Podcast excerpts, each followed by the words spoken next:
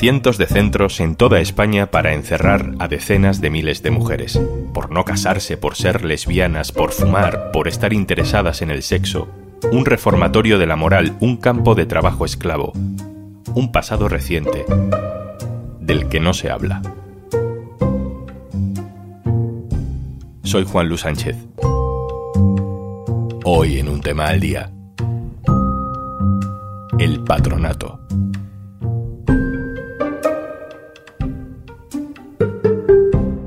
Una cosa antes de empezar. Hola, soy Juanjo de Podimo y aparezco por aquí para decirte que si quieres escuchar un tema al día sin interrupciones, tienes una opción muy sencilla. Regístrate en podimo.es barra al día y disfruta de 60 días gratis de todo el contenido de Podimo en exclusiva.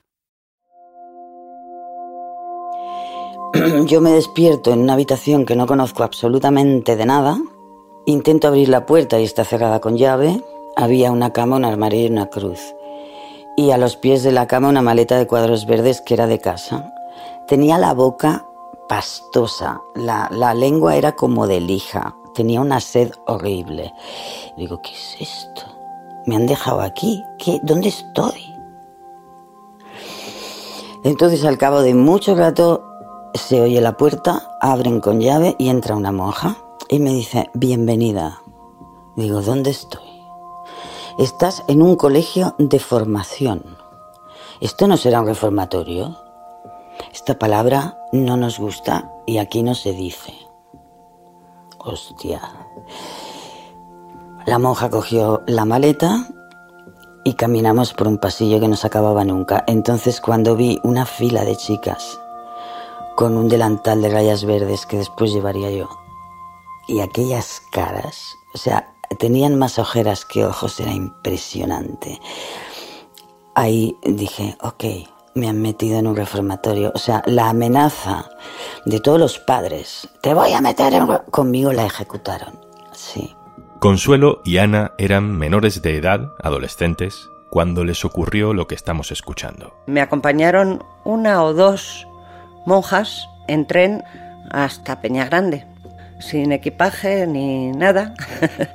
y, la impresión que yo tuve al, llegar a esta institución era que era un edificio enorme, muy bello, mm, como si fuera un museo, por las grandes galerías que había, con grandes tapices, alfombras, eh, suelos muy pulidos que había que mantener, por supuesto, y era como un edificio muy, muy solemne, muy, muy grandioso en lo que eran las partes comunes, es decir, los dormitorios eh, y nuestros baños ya eran otra cosa, ya eran pues como, no voy a decir celdas, eh, serían como celdas comunitarias, es decir, grandes, donde en una habitación podríamos estar unas 20 personas.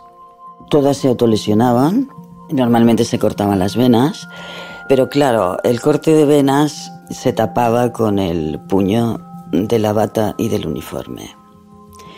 Y bueno, decían, déjate de tonterías, las llevaban a coser y déjate de tonterías.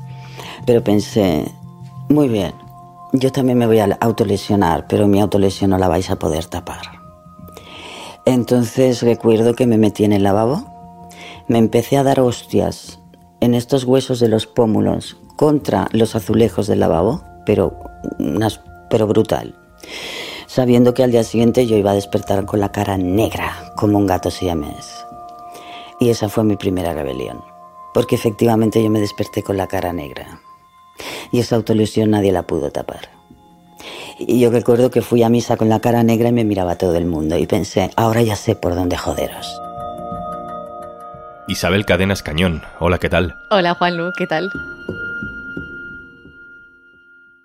Isabel Cadenas Cañón es experta en memoria, directora del podcast De eso no se habla, que nos encanta, nos inspira. Es un podcast sobre los silencios de nuestra sociedad, que acaba de estrenar su segunda temporada con esta historia de Consuelo, de Ana y de otras mujeres. Hoy Isabel comparte fragmentos de su podcast con nosotros y se lo agradecemos mucho. Solo se hablaba así.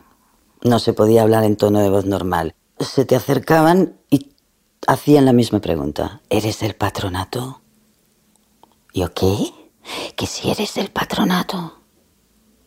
¿Y qué es el patronato? Yo no había escuchado esto nunca. como me lo preguntaban tanto, yo pensé que a lo mejor el patronato era una cosa muy buena y, y yo lo tenía peor si no era el patronato. Isabel, cuéntanos de qué hablan, qué es esto del patronato de protección a la mujer. Pues el Patronato de Protección a la Mujer es una institución franquista, eh, pero en realidad es una institución que tiene vínculos con otra institución anterior, que es de 1902, y me gustaría empezar hablando de eso porque es importante.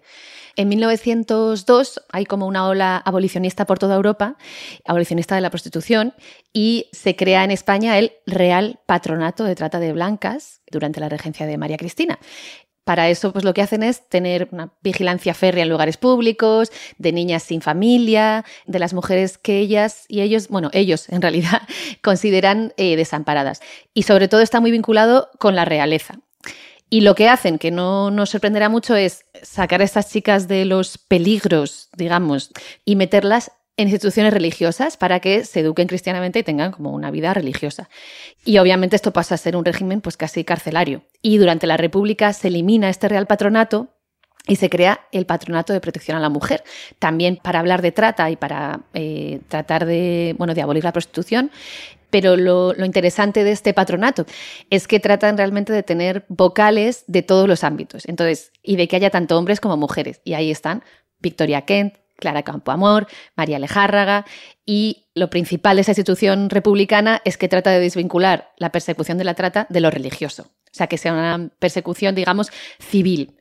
Y bueno, ese es el patronato de la República, pero solamente dura cuatro años. Pero ese patronato republicano, laico, no es el patronato del que hablan Consuelo y Ana, ¿no? Hablan de lo que vino después. Sí, pues Consuelo está hablando del Patronato de Protección a la Mujer que refundó el franquismo en el año 41.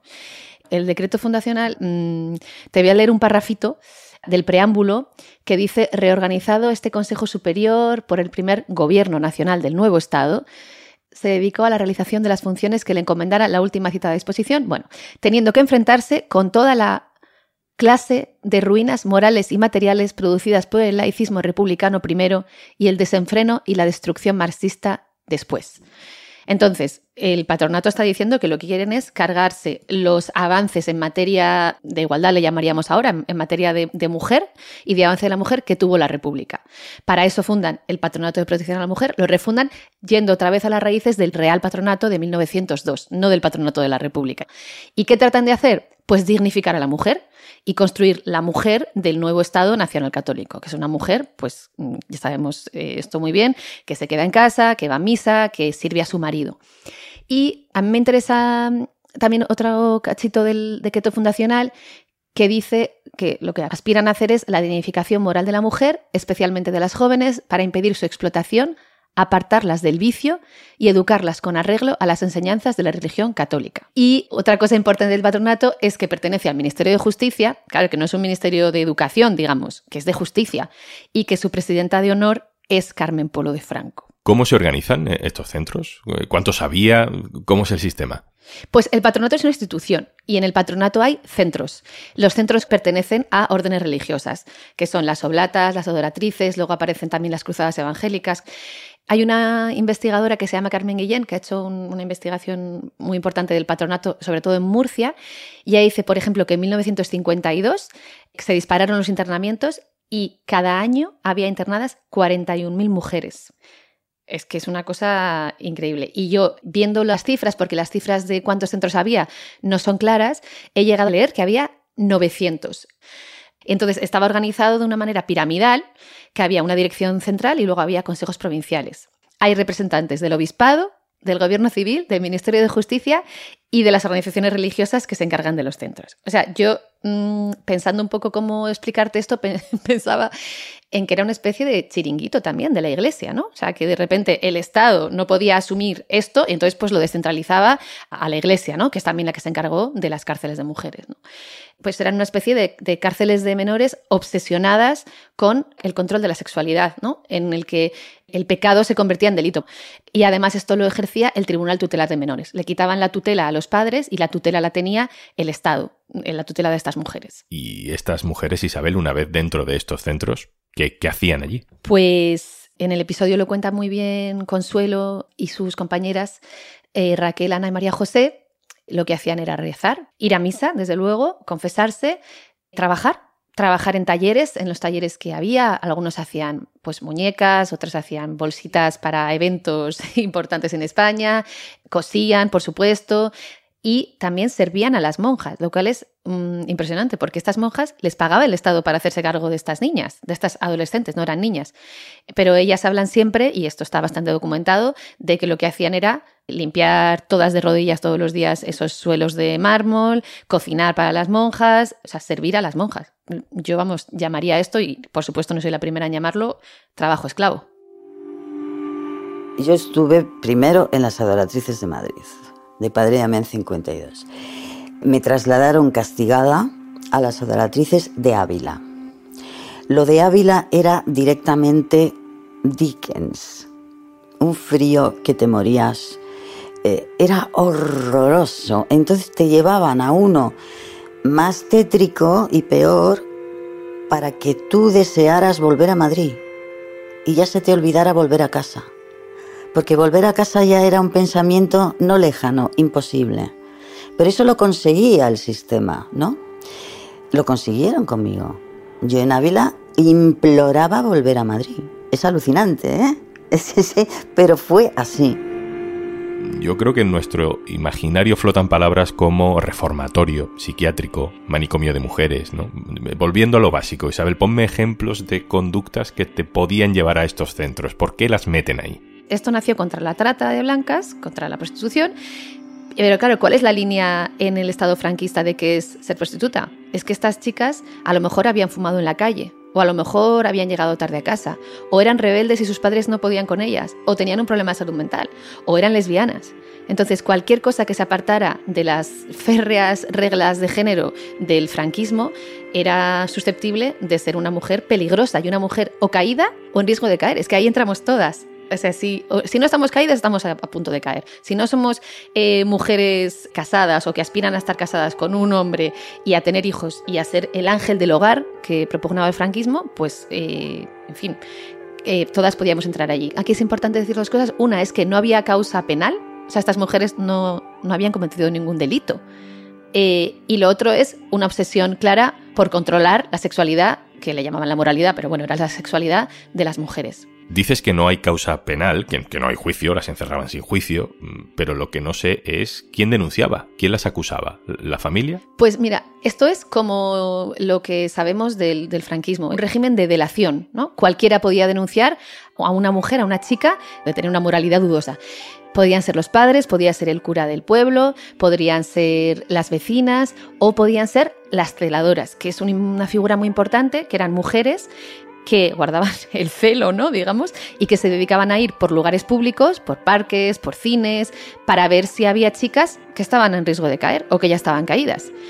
Y lo de las familias es muy importante porque ya tenías bastante estigma con ser un vencido en la guerra y sabemos cómo, en la, posguerra, ¿no? Cómo vivieron muchísimas familias el ser vencidas y el llevar el estigma de ser rojos, como para que encima la hija te salga descarriada. Entonces, esto era algo también bastante común.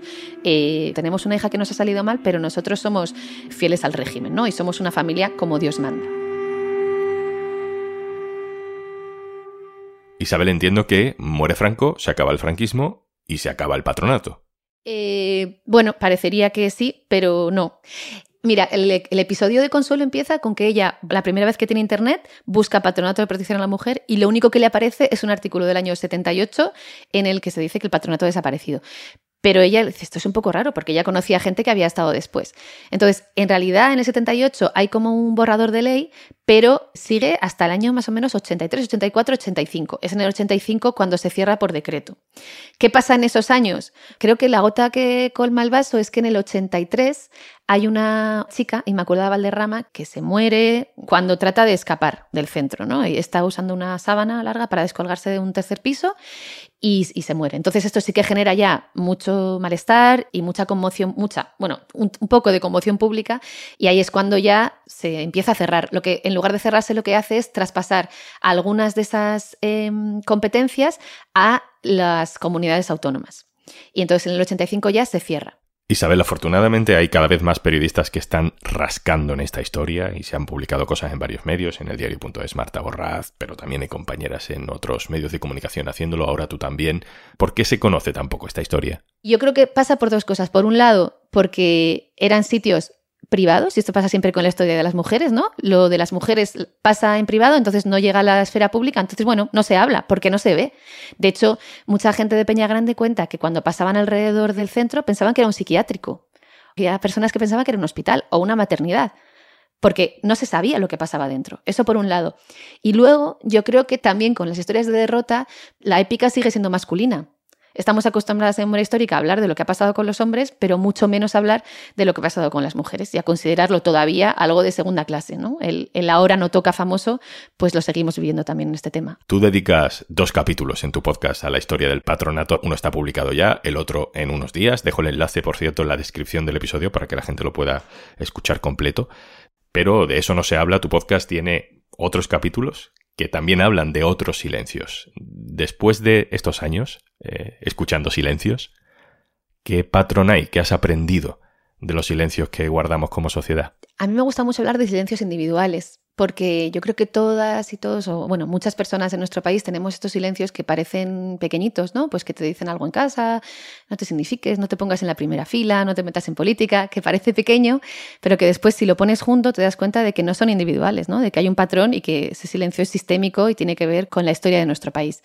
Y la otra que sí que he aprendido con el podcast es que cuando se rompe un silencio siempre es un círculo concéntrico, ¿no? Como cuando tiras una, piedrita al río y aparecen otros círculos, siempre destapar un silencio siempre conlleva otro. Y eso es a mí lo que más me gusta de, de hacer este trabajo, que siempre pasan cosas. Pues a tirar más piedras. Isabel Cadenas Cañón, muchas gracias. Gracias, Juanlo. Un placer estar aquí, de verdad. Y antes de marcharnos, porque escuchas podcast de curiosidades con las que luego quedas genial contándolas como si las hubieras descubierto tú. En Podimo, aprende mientras pasas un buen rato. Tienes 60 días gratis en podimo.es barra al día. Esto es Un Tema al Día, el podcast del diario.es. Si te gusta lo que hacemos, necesitamos tu apoyo. Hazte socio, hazte socia del diario.es en el diario.es barra socio. El podcast lo producen Carmen Ibáñez, Marcos García Santonja e Izaskun Pérez. El montaje es de Pedro Nogales. Yo soy Juan Luis Sánchez. Mañana, otro tema.